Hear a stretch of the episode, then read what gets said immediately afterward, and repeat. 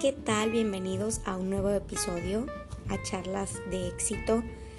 Hoy quiero platicar con ustedes las cinco mayores claves para el control emocional de Iván Centurión. Independiza tu mente. Vamos a estar platicando un poco sobre lo que son las emociones, la importancia de estas en nuestra vida. Pero yo quiero preguntarte, ¿por qué son importantes las emociones? Eh, a realmente ponte a analizar en este momento y pregúntate, o sea, a veces hablamos demasiado de emociones, tenemos tantas emociones durante el día, pero nunca nos ponemos a pensar por un minuto, por un momento, por qué son importantes estas en nuestra vida. La mayor parte de la gente ha aprendido equivocadamente que lo importante es siempre sentirse bien. Y esto es algo que las redes sociales han hecho con las personas en este tiempo.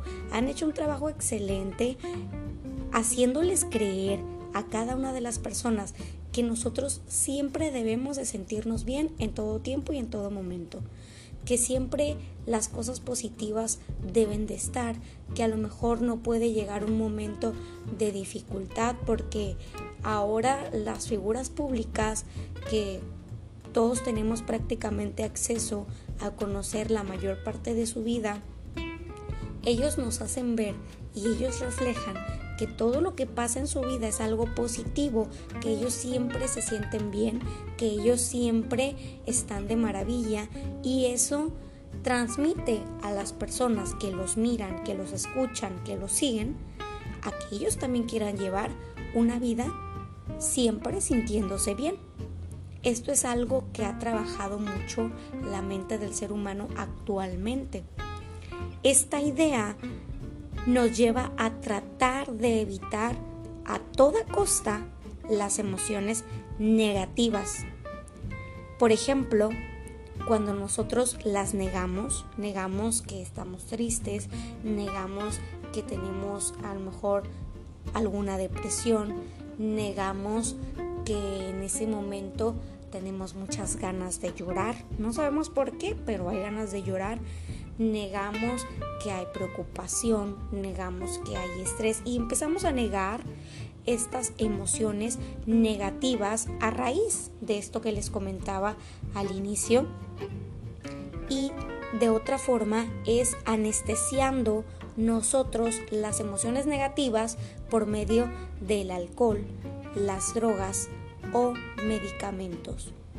Otra forma es evitando enfrentarse con la realidad a través de cosas súper prácticas y que hacemos todos los días y que a veces probablemente no nos damos cuenta de que inconscientemente estamos tratando de anestesiar estas emociones negativas por medio de la comida, del deporte, de las compras, del sexo, etc. Hay muchísimas formas de nosotros querer anestesiar esas emociones negativas.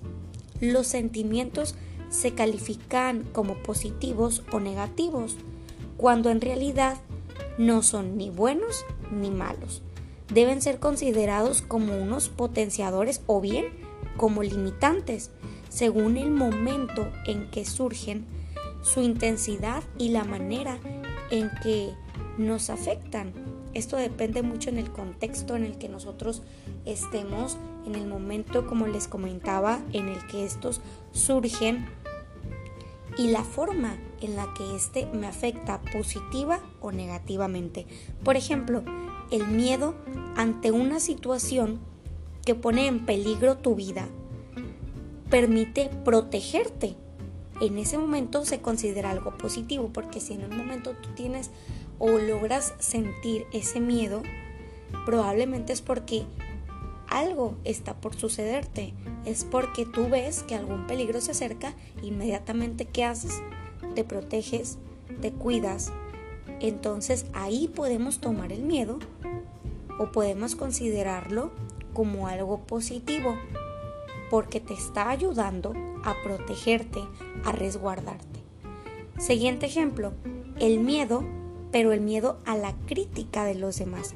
Esto nos impide salir de nuestra zona de confort y nos desgasta constantemente, por lo que en esas situaciones claramente que el miedo se califica como algo negativo, porque no te permite sacar aquello o aquel potencial que tú llevas dentro, aquello que tú siempre has querido hacer por miedo al que dirán, miedo a la crítica. Y en ese momento el miedo se convierte en, en algo negativo. Ahora quiero hacerles otra pregunta. ¿Qué función cumplen las emociones? ¿Cuál es su función verdaderamente en nosotros? Las emociones y sentimientos son muy importantes en nuestra vida. Y ahora te voy a decir por qué. Primero, porque reflejan nuestro mundo interno. Nos informan de cómo vivimos en nuestro interior, lo que sucede en nuestro alrededor. Esto nos permite conocer mejor y poder satisfacer nuestras necesidades y deseos y entender muchas de nuestras conductas. A veces actuamos y, deliberadamente lo hacemos, pero cuando nosotros logramos comprender, cuando logramos detectar esa emoción que causó esta conducta, entonces ahí es en donde nosotros podemos entender por qué llegamos a realizar aquello. Otra de la función que cumple la emoción en nosotros es que nos dirigen una gran parte de lo que son nuestras conductas. Era lo que platicábamos un poquito en el primer punto. Estas nos indican cómo estamos evaluando y juzgando las diferentes situaciones que vivimos, los momentos, aquellas acciones que llegan a nuestra vida o que otras personas, inclusive no nada más nosotros, que otras personas llegan a hacer. Nosotros podemos detectar inmediatamente cuál es la emoción que en ese momento está dominando a la persona. Lo evaluamos y lo juzgamos en esa situación en la que él está viviendo por la conducta que esa persona está teniendo. También nos ayudan a tomar decisiones por mucho que analicemos y pensemos sobre los pros y los contras de las cosas, al final lo que sentimos como resultado nos lleva a elegir, nos lleva a tomar una decisión sensata, prudente y a veces, claro que también tomamos decisiones equivocadas, decisiones erróneas, que sabemos que estas nos llevan también a un crecimiento. Otra de la función que cumple las emociones es que nos facilita la adaptación al entorno, al contexto y nos ayuda a, a, actuar adecuadamente en el momento en el cual estamos viviendo. Por ejemplo, el enojo. El enojo nos indica que algo no está, nos está molestando y nos motiva a llegar a alguna solución, a llevarlo a algo que va a traer una mejora a ese sentimiento, a esa emoción que estamos viviendo de enojo. Ahora el miedo, este nos sirve para reconocer que nos enfrentamos a una situación que puede ser peligrosa y que nos ayuda a protegernos, como ya lo mencionábamos al inicio. Y aquí lo podemos tomar como algo positivo, la emoción del miedo. Luego nos vamos con la tristeza. Esta nos señala que estamos frente a un hecho doloroso y nos impulsa a una reorganización a reorganizar todo lo que nosotros somos, lo que nosotros hacemos, lo que nosotros sentimos, a la forma en la que nosotros estamos viviendo y por qué está llegando esa tristeza a nosotros. Y por último, la alegría.